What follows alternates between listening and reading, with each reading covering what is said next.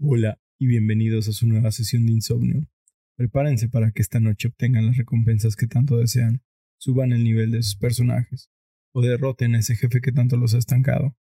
Mi nombre es Oscar alias el Remenet y como cada semana me acompañan aquí en la mesa mis queridos amigos, empezando por el amante del pan y distraidísimo Ostara y el, farmaco el farmacodependiente de lactasa mejor conocido como Paco. Aló. Farmacodependiente, en serio, güey. Es un digestivo. y yo, yo creí que se iba a referir a mí, honestamente. Quédense con nosotros para llenar sus horas de desvelo o simplemente ser su ruido blanco mientras van de mundo en mundo salvando a la humanidad de otras civilizaciones de cavernícolas y caballeros.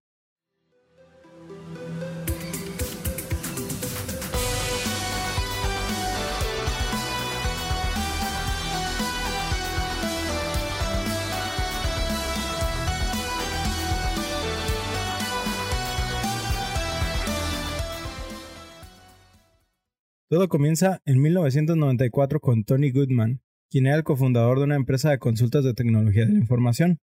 ¿No es, no es pariente de Saul? No. Ah, no.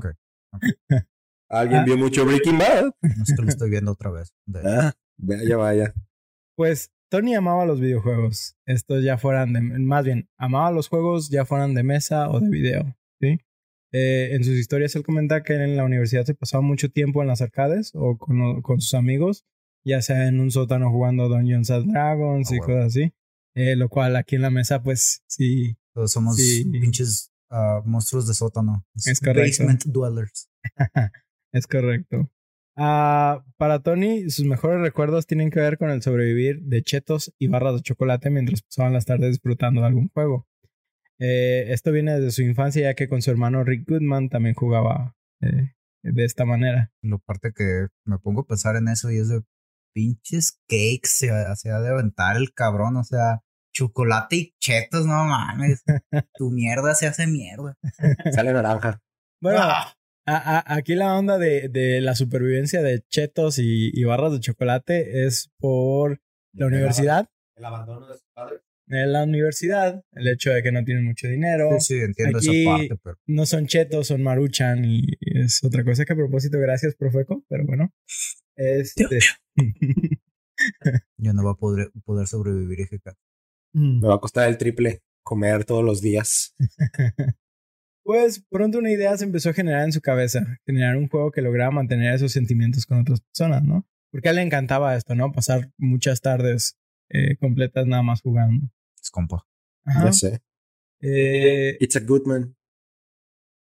Pues la oportunidad se presentó en 1994, eh, ya, ya lo comenté, este, ya que Microsoft lanzaba WinG o WinG, el cual sería un procesador de DirectX que aún utilizamos en estos días. Dijiste Microsoft, güey. ¿Qué Microsoft? Sí, güey, no mames. cuélgame. De Microsoft. El, que- el, el suave chiquito.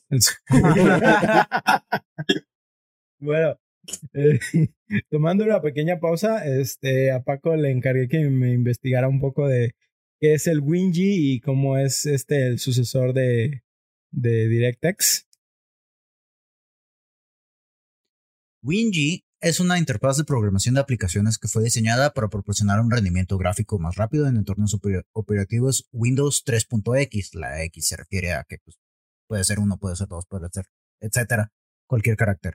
Y se posicionó inicialmente como una forma de ayudar a los des- desarrolladores de juegos a migrar más fácilmente sus juegos a DOS, o el primer sistema operativo de Microsoft, a Microsoft Windows, que es ya eh, más desarrollado, la siguiente versión de Microsoft aunque se suspendió rápidamente a favor de DirectX o DirectX. Yo siempre lo he leído como DirectX.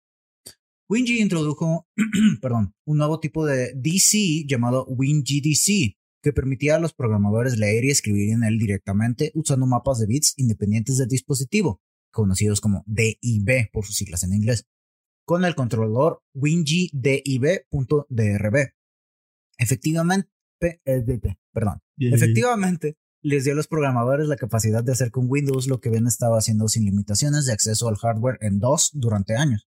Los programadores podrían escribir div en el WinGDC, pero aún tendrían acceso a los bits individuales de los datos de la imagen, Eso significaba que se podían escribir algoritmos de gráficos rápidos para permitir un desplazamiento rápido sobre dibujo, rectángulos sucios, almacenamiento en buffer doble y otras técnicas de animación.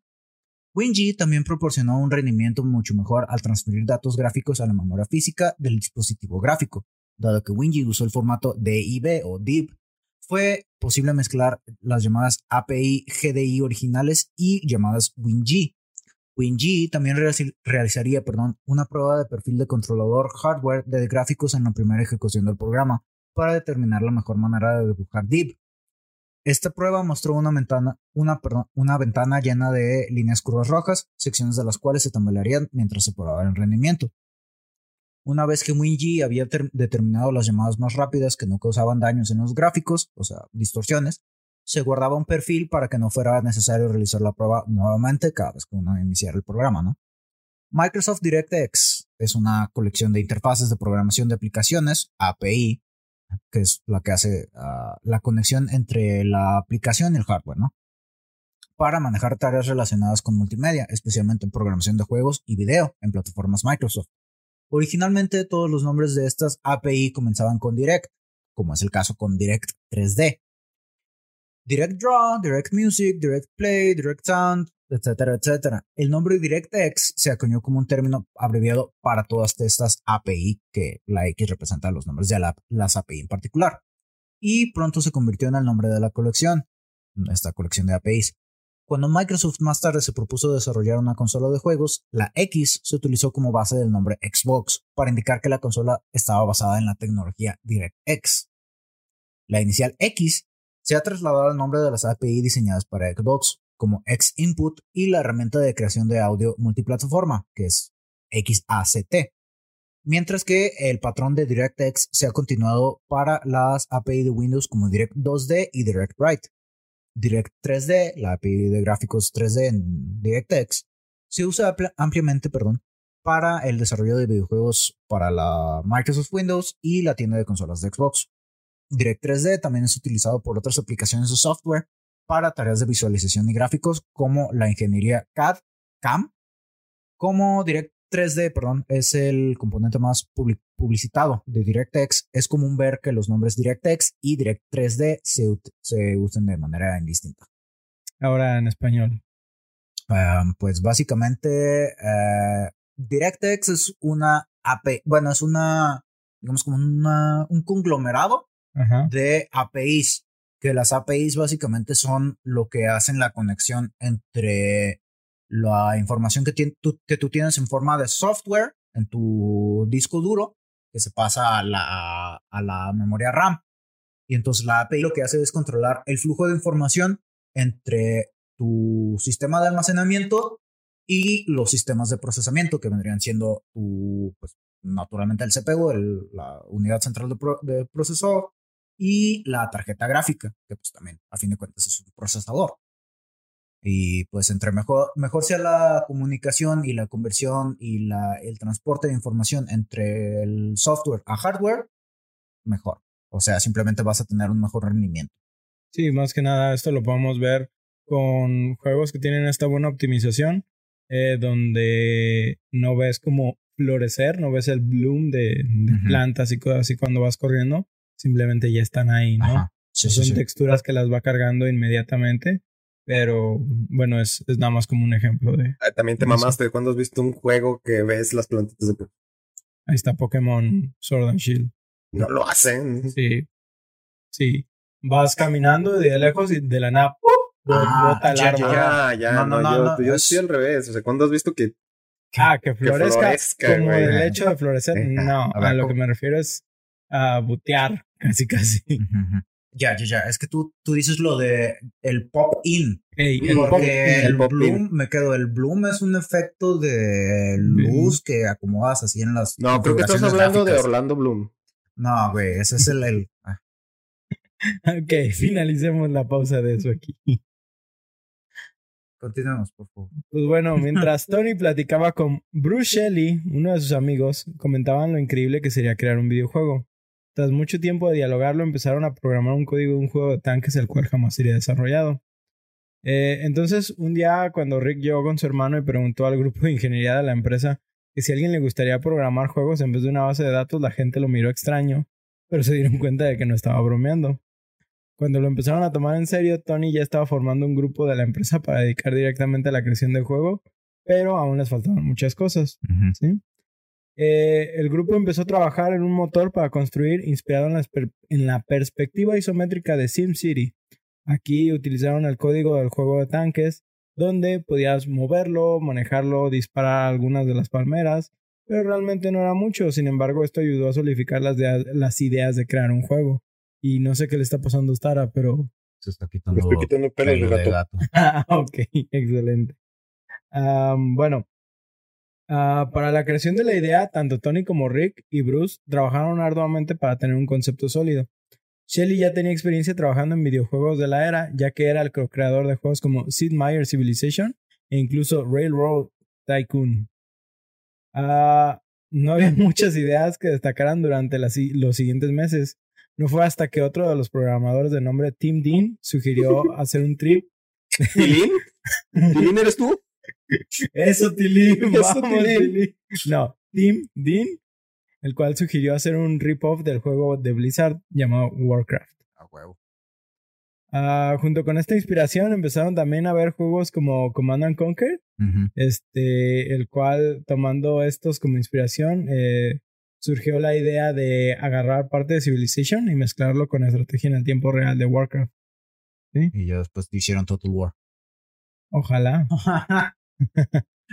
Eh, voy a citar a Shelly. Ah, yo tenía la idea de que el juego debería empezar con un mapa cubierto casi completamente de hielo como en la era de hielo.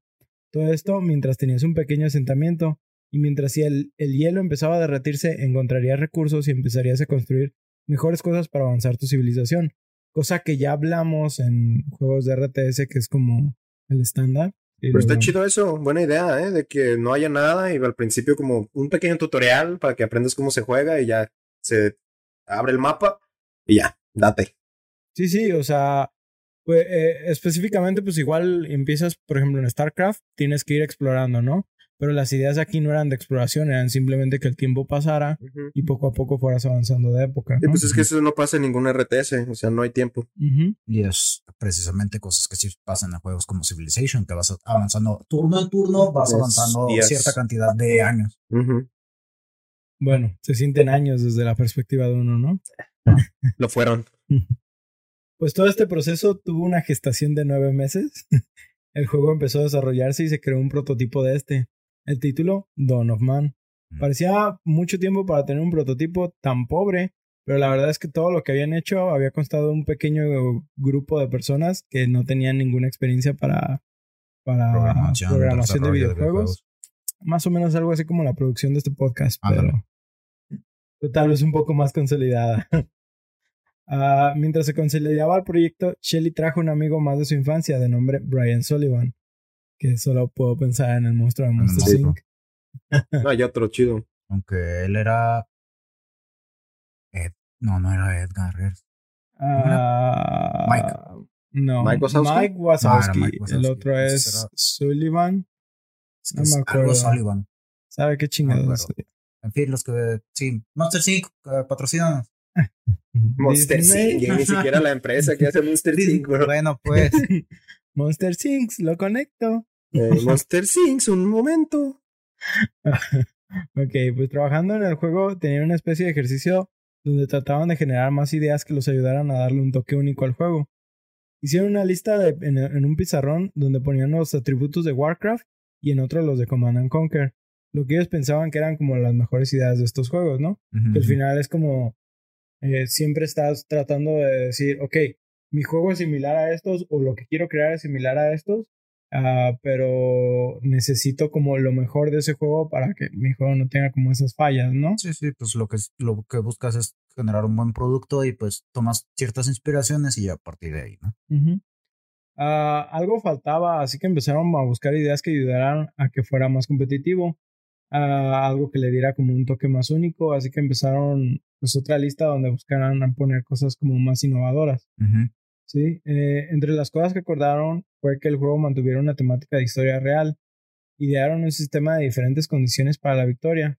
O sea, no nada más era Conquista ah, todo. mata- Sí, ajá, matar a todos. O sea, sí había como.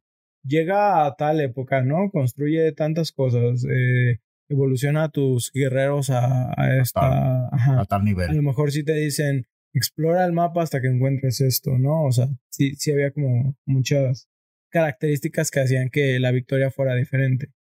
Eh, los mapas eh, se iban a generar de manera aleatoria para que la experiencia siempre se sintiera diferente. ¿Sí?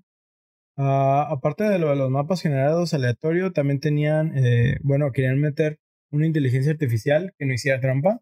Esto es una inteligencia artificial que no supiera lo que está haciendo el jugador mientras el jugador está jugando, ¿no? ¿Y cómo le hicieron para.? Bueno, que es que esa es una de las partes más cabronas para balancear en, esos, en ese estilo de juegos. O sea, si la computadora no va a hacer trampa, o sea, si por ejemplo no le vas a estar dando dinero o recursos a lo idiota, ay, para, o sea, programarla que sea lo que tenga la misma eficiencia que un güey, está bien La, cabrón. la onda es, no es que tenga la misma eficiencia de un güey, simplemente es el hecho de estar a ciegas igual que el jugador. Sí, O sea, también. lo, lo que buscaron hacer es que pudiera replicar los movimientos de una persona, o sea, supiera que, cómo, cómo va el proceso del juego, pero al mismo tiempo no supiera qué está haciendo el otro. Tenía un bloqueo para no saber cuáles eran las acciones que estaba tomando el Sí, jugador. qué parte del mapa estaba ocupando y cosas por el estilo. Eh, es, es- exacto. Ah, pues esto pues eh, le dio un giro completamente diferente, ¿no? Ah, Rick quiso incorporar una amplia historia de la humanidad como punto principal. La idea era tener siete épocas, comenzando desde la edad de piedra y avanzando a través de seis grandes saltos tecnológicos, cada vez desbloqueando diferentes tropas, pero estaba ansioso por dar a los jugadores una opción. Ah, podían acelerar a través de la historia avanzando rápidamente de una era a otra o podían detenerse en cualquier época y concentrarse en la amplitud para investigar tecnologías menores que otorgaban bonificaciones y unidades adicionales, lo cual objetivamente no era una tarea fácil por la poca experiencia de los programadores.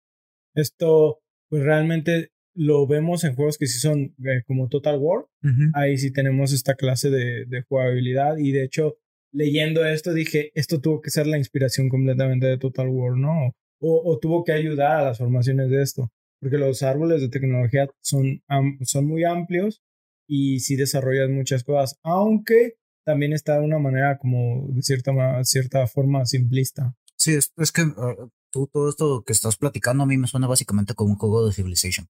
O sea, de que vas, vas avanzando de una época a otra, de que tienes un árbol de tecnología, de que ca- conforme vas avanzando en tecnologías vas desbloqueando a los, ¿cómo se llaman? A, a las nuevas tropas. Porque, por ejemplo, en un Total War, cuando estás así en, en la parte de la campaña, que estás desarrollando tus ciudades y la fregada, en vez de cuando estás en batalla, tú, el, como avanzas en, sí tienes un árbol de tecnologías, pero no tiene tanta influencia en el juego como lo tiene como en un Civilization. Y este, en el Total War, al momento de que tú estás cambiando de unidades, de que desbloqueas unidades nuevas, esas las desbloqueas ah, desarrollando más tus ciudades. En Civilization las, las desbloqueas investigando las tecnologías. Ya una vez que tienes investigada la tecnología, tú tienes acceso a esas tropas. No Es- tienes que construir un Fíjate edificio que yo lo veo un poco diferente desde el punto de vista de Total War. Yo no he jugado Civilization, así que no, no, no puedo ponerme en contra de, Ujú, de ujú. eso. Pero desde el punto de vista de Total War es que ah, sí necesitas avanzar en las tecnologías. Sí, sí. o sea, es, es completamente obligatorio sí. porque al final de cuentas llega un punto donde tus tropas no van a hacer nada si no has desarrollado estas tecnologías. Pues es que en realidad las tecnologías lo que hacen, bueno, por lo menos con las especies que, bueno, con las facciones que yo he jugado, son, eh, te dan bufos de que más 10 de ataque melee o de que ah, tienes 5% más de movimiento en campaña. Y en un Civilization, desarrollar una tecnología te permite pues, tener acceso a una nueva tropa. Bueno, es que a, a lo que me refiero es que en Total War tienes, eh, como dices, tú no has jugado todas las facciones, pero por ejemplo los orcos tienen la manera de hacer a los goblin catapulta o a las arañas, pero es por parte de la tecnología. ah, o sea, ok. sí, sí tienes que desbloquear esa, esa tecnología para... Para poder construir ese edificio, Ah, y digamos. al final de cuentas son de las tropas más importantes de los orcos. Sí, eso sí sabía. No, pues yo no. puedo pensar en otra cosa eh, más que en Age of Empire, que es idéntico, que es exactamente lo mismo. Si quieres tener a la caballería pesada, tienes que investigar la tecnología antes para poderlos hacer. O de que para subir de... Pues no sé, no me acuerdo cómo es en esos juegos, pero cuando quieres cambiar de edad, por ejemplo en Age of Empire, tienes que construir ah, monumentos específicos, Sí. ¿sabes? Que te permiten levelear. Y me acuerdo que en esos no te pedían tanto, ¿no? no creo que no te pedían nomás dinero o algo así. En esos. En, en Total War. En Total War te piden en ocasiones edificios, en ocasiones es simplemente que vayas a- avanzando una tecnología tras otra. Arre. Sí, de- sí depende mucho de la raza. Y, por ejemplo, los reptilianos tienen esta... Reptilianos. No son reptilianos. Son los Lizardmen. No son- podemos decir eso en, en el podcast, Sí bro. Nos, van a, nos van a agarrar. Mira, güey, si nos patrocinan los reptilianos, ya chingamos. De hecho. Que me patrocinen una ida al cielito. Pero, por ejemplo, ellos sí requieren muchos edificios, o sea, las tabletas, que son las tecnologías, se desbloquean al, al crear ciertos edificios específicos. Ya te digo, sí, es depende de la facción. Ah, pero bueno, pues debido a esto, eh, le- ¿cómo se dice? Eh, se generaba un problema muy grande. Ah, el árbol de tecnologías era tan amplio que hacía que las partidas pudieran durar desde 5 hasta 6 horas, ¿no? Que, por ejemplo, en- otra vez volviendo a juegos como en Total War, no es, no es tanto porque las partidas están hechas para durar mucho tiempo. Sí, pues no es para que te lo ventes en una sentada, ¿no? Ajá, Sin pero, albur. pero considerando que este juego se quería para el gameplay online, una partida de 5 a 6 horas es, es demasiado. es una aberración, Una- exactamente. una- si una partida de una hora se me hace demasiado tiempo. Precisamente como esto no era óptimo, eh, lo que se quería era que el máximo del tiempo de una partida fuera aproximadamente de una hora, ya que al final una partida tan larga como las que se estaban extendiendo eh, hacía que más de algún jugador en línea tuviera que retirarse y las, las partidas jamás tendrían conclusión, ¿no? Y esto ha de ser frustrante, ¿no? De, de decir, ok, quiero dedicarle a este juego, pero pues mis, mis eh, compañeros o mis enemigos siempre terminan retirándose antes y nunca quedamos realmente con una conclusión satisfactoria. Sí, sí, que nunca han acabado el juego. sí, de que nunca gano porque gané. Gano porque los demás se fueron. ¿sí? Gracias a esto, los árboles de tecnología fueron reducidos drásticamente y la historia eh, se convirtió en algo más que ellos llamaron como historia versión Hollywood, eh, siendo así una manera más rápida de desarrollar las cosas y al mismo tiempo menos enfocados en los detalles. Eh, con esto es como trataron de dejar de pensar en que fuera completamente realista, porque ese era su, su enfoque principal, y empezaron a buscar que fuera más divertido, o sea, la diversión empezó a tomar como un punto de interés. Eh, con todo esto ya formulado, el juego dejó de ser un prototipo, un prototipo, y los cambios aplicados a las mecánicas también necesitaban un cambio de imagen. Así que Dawn of Man se convirtió en Age of Empires. Mm. Ah. Sí, sí, pues, con razón todo me sonaba Age of Empires. Dije, ¿Por qué, es, ¿Por qué están conocidos esas cosas? ¿Por qué me suenan tan familiar? Es que necesitaba darles una pequeña sorpresa, pues, pero no fue tan impresionante como la de Conker. Eh, pues bueno, eh, cosas como lo de la diversión eh, lo podemos ver eh, simplemente como en los sacerdotes gritando Wololo y cambiando a la gente de, de de bando. rojo a azul. Na- nada más con, con eso, cosa que eso obviamente no, no pasó en la vida real, o tal vez sí. Uno no sabe, güey. Si te, si, te, si te hacen una serenata lo suficientemente bonita, güey. Güey, la gente se cambia a Movistar. Obviamente, va a haber gente para todo. pues como digo, todos, todos estaban enfocando pues más en la diversión, ¿no? Eh, en la manera en la que las unidades pudieran funcionar, eh, si nos podemos analizar realmente las tropas, podemos buscar sus debilidades y sus ventajas reales, pero es muy difícil de- determinar si serían superiores unas de otras, o, sea, hablando en la vida real, Ah, ya que por ejemplo puedes decir, no sé, a lo mejor caballeros eh, con armadura completa y lanzas sobre, sobre caballos, ¿no? Caballeros. Los templarios del siglo XIII, ajá. Un templario del siglo XIII contra. pudieras considerarlo como a lo mejor una unidad de simplemente de, granjeros, pero también con lanza. O sea, al final de cuentas, eh, al, al ir en caballo, ambos, ambos, Ah. este, aunque tendría más protección el, el caballero, al final de cuentas la pica lo va a penetrar por la Mm. velocidad del caballo, ¿no? Pudieras decir, uno es más barato que otro, otro puede resistir más, pero no queda como exactamente eh, re- mm, desbalanceado todo, o sea, Ah. todo, todo- todo parece tener lo mismo. Sin embargo, en un juego donde tienes unos arqueros montados en un elefante Mm. y ves a un cabrón que todavía trae cavernícolas, pues, como que luego lo vas a decir, sí, ese güey ya me la peló. Sí, es el equivalente en Civilization es cuando ya traes los tanques y vas a pelear contra un güey que todavía trae los ar- trae arqueros y es de Cálmate. Gandhi. oh Ujú. no esas son las bombas nucleares acuerdo Ah, el buen Gandhi y sus bombas nucleares.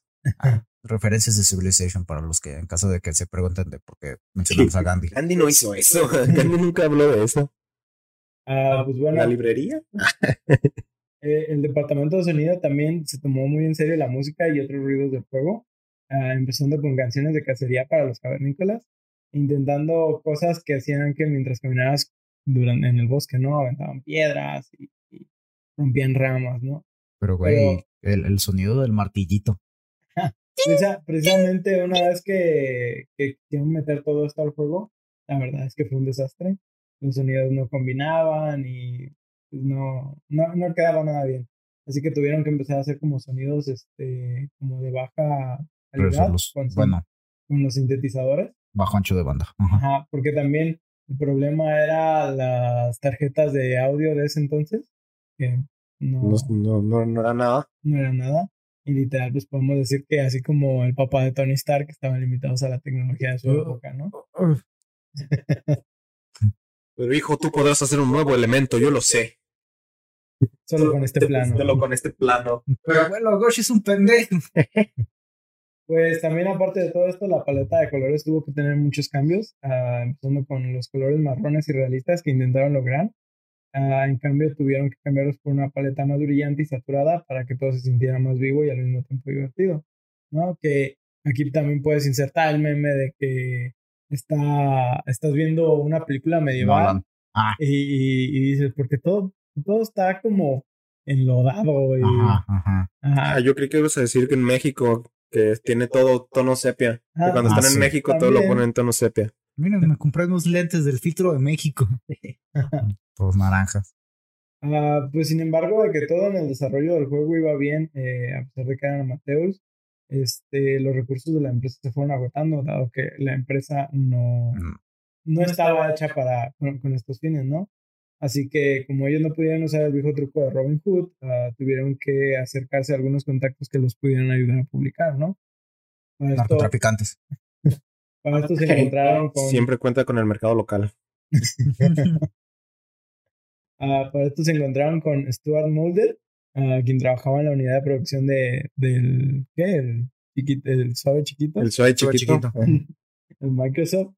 Ah, la ventaja que tenían aquí era Bruce Shelley, que como ya dije, este, eh, él había estado involucrado en la creación de Civilization, así que ayudó a que el proyecto tuviera como mucha credibilidad y Mulder estaba pues intrigado por el prototipo, ¿no? Ah, que el prototipo pues este estaba medio X, Mm. era um, ah, un, como una choza y nomás tenía un cavernícola y se ponía a talar árboles para obtener recursos y por ahí podías ver uno que otro vedanado pasando, pero no, no Bien había más que eso. Ajá, sí. Pero al, al mostrarle como, ¿cómo los dice? principios como las ideas y lo que ya tenían desarrollado, porque una cosa es el prototipo que mostraron y otra cosa es este El trabajo. eh, el trabajo que ya tenían hecho, ¿no? Entonces ya cuando le mostraron todo el trabajo, pues dijeron, no, sí, a huevo, ¿no? Pues gracias a esto, Microsoft se ofreció a publicar el juego bajo la idea de que estos mismos se quedarían con los derechos de este. Ah, pero al mismo tiempo pagaron más alto por las regalías, lo cual no era nada malo considerando que era el primer juego de la compañía. Ah, que si ahorita pues lo dices, creo que Age of Empires todavía sigue vendiendo. De hecho, si te metes a la página, creo que oficial, puedes comprarlos todavía. tres. Los, los tres. no De hecho, los venden en paquete. Y si todavía siguen ganando por las regalías, pues No, es aparte de las regalías, o sea, el hecho de que tú te metes a la, así, hay bases de datos de Steam en internet de que te muestran cuántos jugadores este, concurrentes tienes al día y cuál es el máximo y cuál es el mínimo, y así de que en un mes y la fregada y pues Age of Empires sigue siendo jugado por miles de jugadores. También es Twitch. Ajá, específicamente creo que el 2, Sí. pero pues obviamente todo tiene un principio, ¿no? Sí. Y pues ahorita Claro, Age of Empires 1. está- está- estamos enfocados en este, pero sí quiero traer después el 2, que Ujú. que fue el que más yo jugué. Eh, yo realmente casi no jugué el 1, pero el, el 2 sí lo jugué en su increíble extensión. Yo me acuerdo mucho del Age of Empires 1 porque era el que tenía el, el Photon Man. Era el truco de hacerlo. De que escribías Photon Man y tus vatos en cavernícolas acá agarrando y el pato con pistola láser atrás de guardia. ah, huevo. No te faltaba decir que también los latigueaba. ya sé. Sí, falta poco, falta poco. No, es que era para su protección, güey. Claro. Ah, porque no iba a decir que ni que fueran negros, pero en retrospectiva creo que no había colores, ¿verdad? Todos eran del mismo tono, me imagino. Yo recuerdo que todos eran del mismo tono. Todos son mexicanos, güey. Son Ah, como Caucásicos. brownies. Cremita, ajá, Brownies. Les voy a decir eso en el 4. De que, oigan, ¿qué pedo? Todos sus ci- ciudadanos son iguales. No mamen. Solo, solo tienen hombres y mujeres y ya, no distinguen de otra cosa. Pues Microsoft estimaba vender al menos unas 400 mil copias del juego. Sin embargo, ellos realmente solo estaban adivinando y no sabían si el juego triunfaría.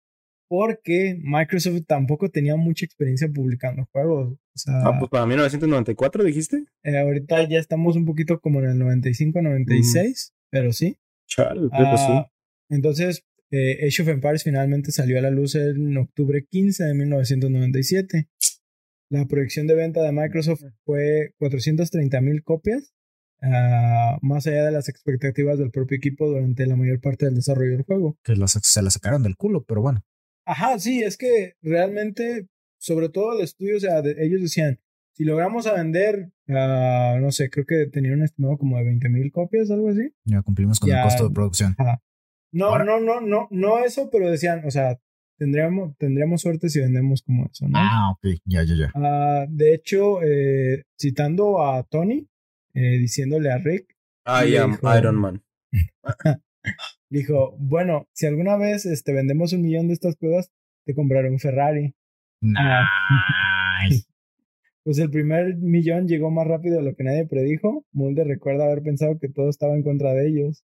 Age of Empires, el RTS histórico extraño de la aburrida y vieja Microsoft, parecía dispuesto a ser aplastado por los esperados RTS de ciencia ficción que existían, que eran pues Dark Reign y Total Annihilation, que eran como los más famosos en ese momento.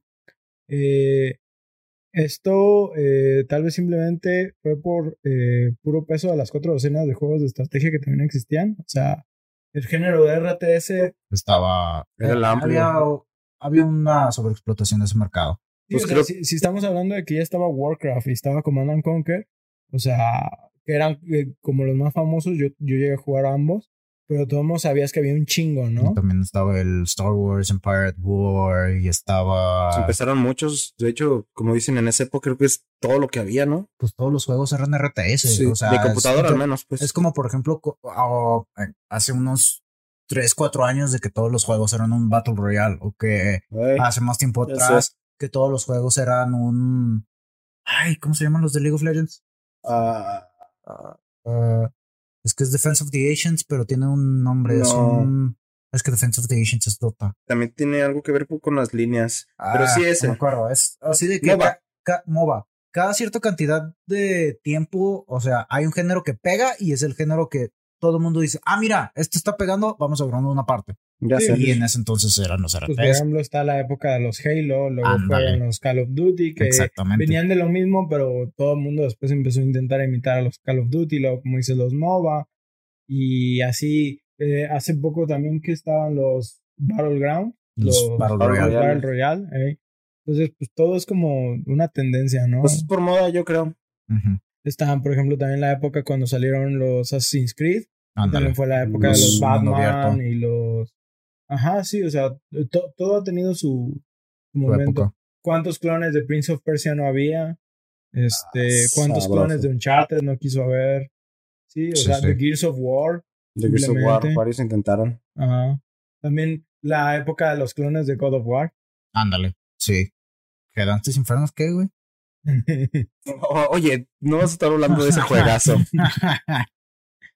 Pero bueno, ¿Cómo, pues. cómo se llaman esos? ¿Estaban Slash o algo así? No. Hack and Slash. Hack and Slash. Sí.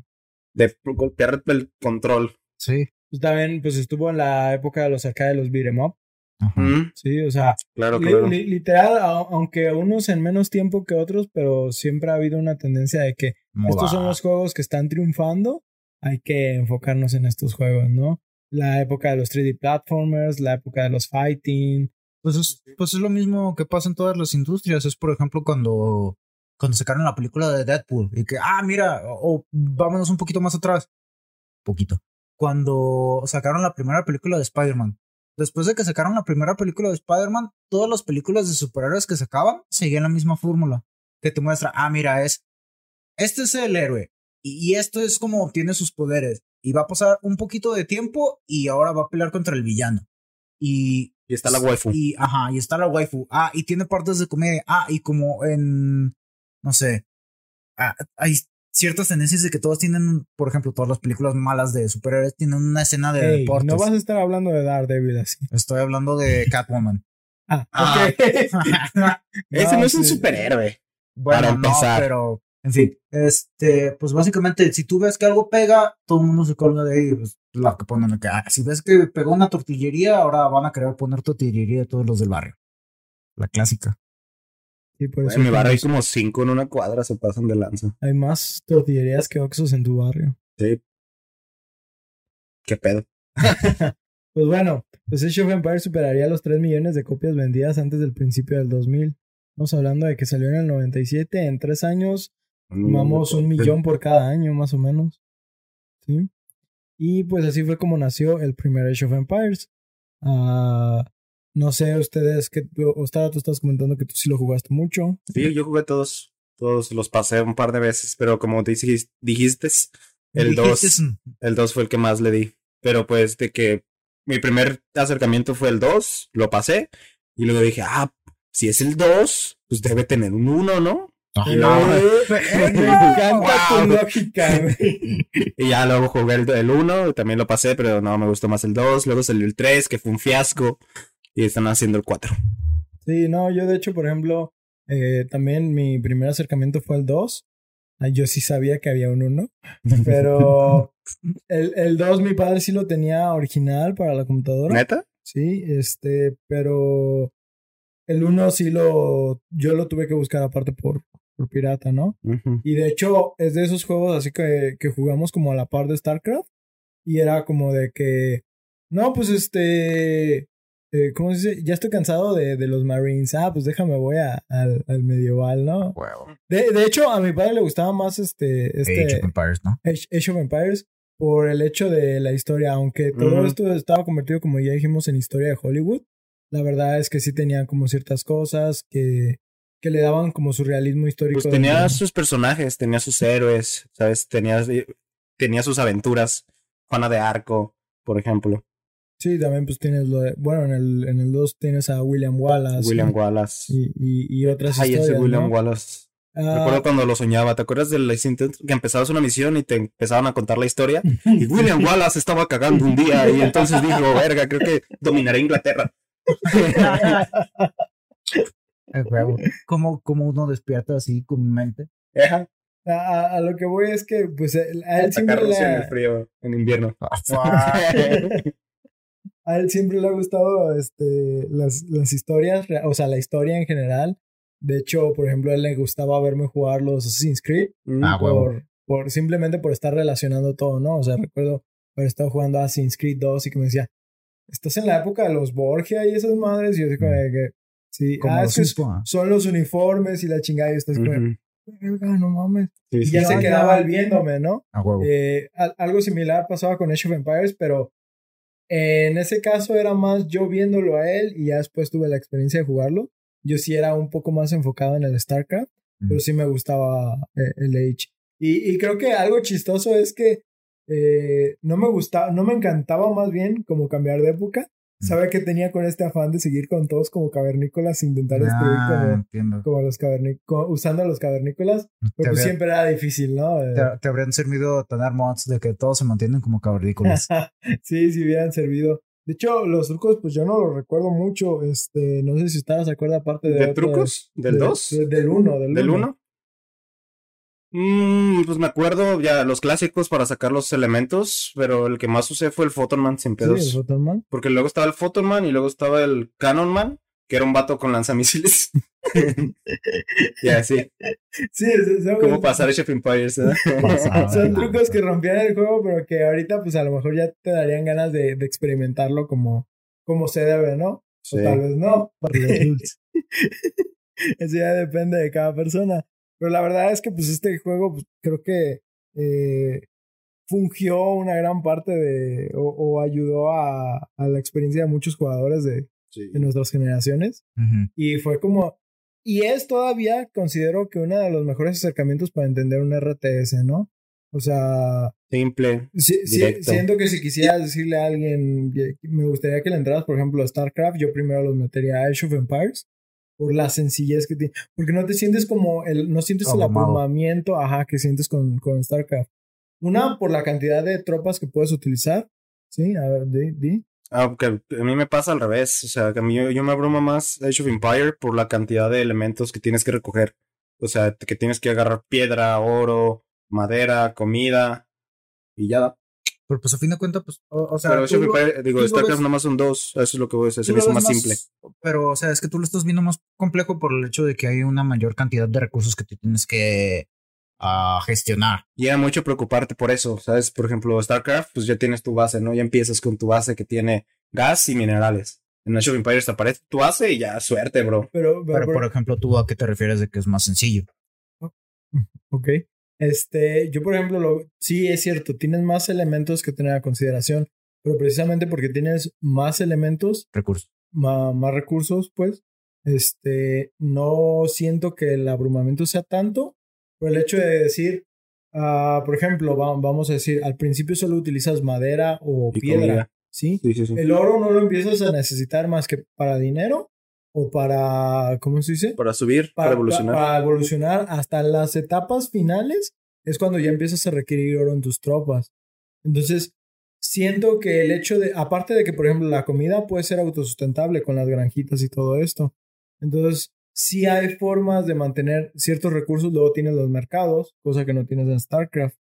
Entonces, sí hay maneras como de preocuparte menos por los, por los recursos de las que la hay en StarCraft. En StarCraft es, ya nos acabamos esto, muévete del Sí, lugar porque ya otro. valió verga. Sí, y antes de que te lo quiten otros. Y en, en ¿cómo se dice? Es más, hay, hay momentos en, ¿cómo se llama? En Age of Empires, donde hasta te sientes protegido por la cantidad de árboles que hay. Sí, o sea, no, no, no sientes como... Que se te va a acabar. Ah, exactamente. Sí, Y ya. las minas o las menas, pues, duran mucho. Sí, o sea, es eh, en, en Age of Empires tú simplemente encuentras un recurso y ya prácticamente lo vas a tener todo el juego. En StarCraft tienes que constantemente estar buscando para minar. En ese aspecto, por ejemplo, el Age of Empires es más parecido a Civilization, que es lo que yo he jugado más. Ah, estoy de acuerdo en lo que dice Raminet. Creo que no es tanto más bien que tenga muchos eh, recursos. Recursos. Creo que, como dices, el juego no te los pide todos al mismo tiempo. O sea, te los va pidiendo gradual. Así que tienes, o sea, te vas acostumbrando, pues, de que, ah, bueno, está pidiendo madera, pues déjame, pongo mis pendejos a, a agarrar madera. Ya un poco después te pide piedra y ya dices, ah, ok, entonces déjame organizarme ahora para ahora ya también estar recogiendo piedra, ¿no? Se te va llevando poquito a poquito, ¿no? Es Sí, como de, va, es gradual, ¿no? Es, ta- también así pasa con el, con los juegos de que son, aquí estoy buscando una manera de decirlo sin que me hagan burla, pero bueno, este, los juegos de Ano. A-N-N-O, A-N-N-O, de año. ¿de gracias. ano? Sí, este, sí, ¿A ti te gusta el en ano? fin, Eh, sí, Yo me escuchado que a Paco le gustaba el ano. A mí me gusta jugar con el ano, sí. ¿Sí está chido el ano? No, ese sí no. En fin, Según yo, jugaba- jugaste con él un chingo, ¿no? jugué un chingo de ano, sí. ¿Sí? sí. ¿Has jugado con varios anos? No, solamente el 2070. Que es el último, ¿no? No, el último creo que es el 1800, porque es el Ah, sí, 2070, cierto. después sacaron el 2205 y después sacaron Es el que 1800. Yo me acuerdo que compré el ano 2070 por ti. Que, Mm. que íbamos a jugarlo y que nomás nunca lo jugamos. No, pues es que en realidad, es que en realidad, ah, no, ese no es para jugar multiplayer. Bueno, No. sí se puede, pero pues es Estaba poco medio raro, Sí, no. complicado. Sí, Juntar anos está complicado. En este podcast lo hemos intentado y no se armó. Qué bueno, qué bueno que puse entre las características del podcast que es un podcast de contenido explícito, así que Sí. no debo de preocuparme por esta clase de cosas. Estamos hablando de un juego, güey. ¿por qué te estás riendo? ¿Que no sabes otros idiomas? Es año en... En en latín. ¡Hoy nomás! Es, No, latín. es, ¿en latín? es Ah, no, años si no tienes una Ah, no, ñ domine. en tu, en tu- en tu teclado. Mm. Oye, ¿cómo le ponemos la ñ? Pues ponle doble N, no hay pedo. La gente va a entender. Ponle una P. Es que no tiene el vergulillo. ¿Ey, qué? Ah, Ponle el vergulillo. ¿Qué? ¿Tu jefa qué? Chingado. pero pues bueno, pues eso fue todo de este gran juego. No sé si ustedes quieran agregar algo más. Ah, pues yo en realidad el Age of Empires no lo jugué mucho, me acuerdo nada más. De hecho, ese no lo jugué en mi infancia. Bueno, infancia. Sí, sí. Ese lo descargué, me acuerdo, como en la prepa o algo por el estilo, simplemente porque todo el mundo lo mencionaba y así de. Es que yo nunca lo jugué y lo descargué y sí lo jugué un tiempo, pero pues no me acuerdo muy bien de él porque pues no. No formó la manera en la que yo veía ese tipo de juegos porque pues yo ya había jugado los de Civilization para mí, así, juegos de RTS, en realidad el único RTS al que sí le dediqué tiempo fue cuando estaba en la secundaria. Me acuerdo que jugué, o sea, le sacaron uno del Señor de los Anillos, que es el Battle for Middle Earth, Ah, sí. Ujú. que ese lo sacaron para el Xbox 360, el 2, y pues yo lo compré. Y pues es al RTS al que yo le dediqué, que, ah, sí, estaba chido. No, no, hay muchas cosas que ahora me pongo a verlo así en retrospectiva y estaba muy incompleto el juego, pero pues para hacer el primer RTS es algo que fue accesible. Pero en cuanto a experiencia con Age of Empires, ah, yo ni siquiera recuerdo haber cambiado de época, o sea, a ese punto está mi conocimiento de... Arre. Pues se lo jugaste, No, básicamente. o, o a la mera sí cambié de época, pero pues, o sea, son mecánicas que a mí no, O sea, no me llaman No llama la atención, la, la mecánica principal nada más de es como visual. Es la batalla. no. No, Es la cambiar de época. recurso. Y no la, madre, no, y no pues la no. recuerda. No, no valí pito, entonces no lo jugué, ok. Sí, pero porque una, a veces una de las condiciones de la victoria era como llegar a la última, ¿cómo se dice? A la, a la última No, época y así ya obliterabas todo. Y de hecho empezaste a decir eso de que la gente empezó a pensar más de que cómo ganar, que no solo en la guerra. Yo de- desde ahí yo dije, ah, como el Age of Empire. Es que lo estabas Wow, mencionando, güey. y si, sí, me, sí. si me vieran la cámara, me estaba sonriendo diciendo, ay, este pendejo. No, pues es también como el, no, esa no la vi venir, güey, de que y se convirtió en Age of Empires. yo que- que- yo como nunca vi eso, a mí todo lo estaba relacionando yo con Civilization, porque es de, pues mira, tienes el modo de victoria que es de dom- dominación, que es tomar todas las capitales enemigas. Tienes el modo de victoria de cultura, que es de ah, tener todo lo de las Naciones Unidas. Enseñarle hentai a tu gente. El Que modo se hagan nombres de cultura. Mm, No, ese es en el Revolution. En el 5 y demás de la PC Ajá. se lo quitaron, güey. Ah, sí. No era apropiado, güey. Ajá. Ay, rayos, yo jugué el 5 nada más. no se crean. Am, pero sí, o sea, de que diferentes tipos de victoria, aparte de matar a todo el mundo, es de. Eso suena como Civilization. Ya sé. Ah, la neta, qué bueno. O sea, imagínate que se hubieran atorado en solo en, en StarCraft. Solo ganas matando al otro. Pues como Total War. Como Bueno, Total no te creas, en de Total hecho, War sí hay otros tipos de victoria. Total War sí tiene campaña, victorias. tiene campaña, tiene de dominio también. Sí, sí, sí. Pero ahora que lo pienso, sí, ah, StarCraft no, no se gana de otro modo. Qué tripeado. Hmm. Pues es que StarCraft está pensado en un modo más competitivo de Sí, literal 100%. ganarle al otro 100%, ¿no? Pues en, en Age of Empires también gana. o sea. Sí, pero, o sea, el hecho de tener diferentes eh, Ganar opciones militarmente. ajá, condiciones de victoria, hace que cambie completamente. Por ejemplo, en Age of Empires 2 tienen la, la manera de ganar con maravillas. Igual que Civilization. Si construyes una maravilla del mundo y la mantienes. ¿Qué, güey? Es lo que yo jugué. So- a fin de cuentas, todos los, todos los juegos de géneros sim- similares son la misma mamada.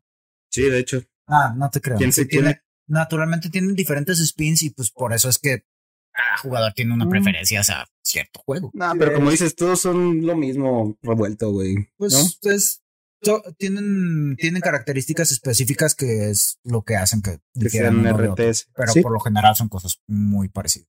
Así que esperamos que disfrutaran de esta historia de caballeros, ovejas exploradores y sacerdotes gritones. Recuerden mandarnos sus comentarios o juegos que quisieran escuchar a debufoinsomnio.gmail.com o por Twitter arroba debufoinsomnio e Instagram ahora con debufoinsomnio eh, con guiones bajos en lugar de espacios. Cuéntenos sus anécdotas con este juego. Queremos escucharlos. Nos pueden mandar notas de voz por parte de la plataforma de Anchor. Nosotros nos despedimos no sin antes desearles que activen Robin Hood, avancen a la edad de los castillos y metan 11 elefantes en un barco. Yo soy Oscar. Yo soy Paco. Yo soy Ostara. Y nos vemos en su siguiente sesión de insomnio. Güey, eso sí no lo dijimos.